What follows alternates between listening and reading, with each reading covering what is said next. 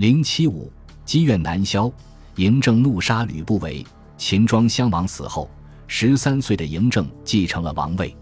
嬴政年少，朝政大权完全落在太后赵姬和丞相吕不韦手中，他们同宦官嫪毐勾结在一起，狼狈为奸，专权弄国，根本不把嬴政放在眼里。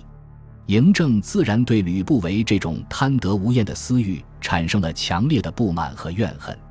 公元前二百三十八年，嬴政二十二岁，在旧都雍城举行了加冕典礼，从此可以亲自处理朝政。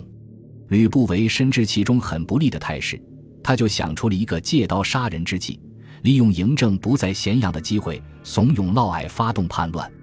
嬴政听到嫪毐叛乱，决定将计就计。命令吕不韦带兵去平定叛乱。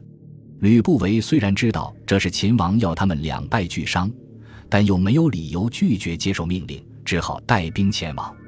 谁料叛军不堪一击，咸阳一战，叛军便被杀了数百人，余者四散奔逃。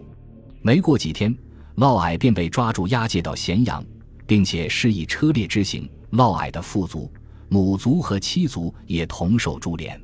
嬴政知道嫪毐的叛乱与吕不韦有关，便派人进行调查核实。待查清事实后，嬴政本想杀了吕不韦，但念他扶助父亲和自己登上王位有功，有了恻隐之心，就只罢免了他丞相职位，让他回到自己的封地洛阳。可吕不韦并不甘心就此退出政治舞台，表面上在洛阳闲居，实际上仍然同六国诸侯保持着密切联系。企图借助外国的力量东山再起。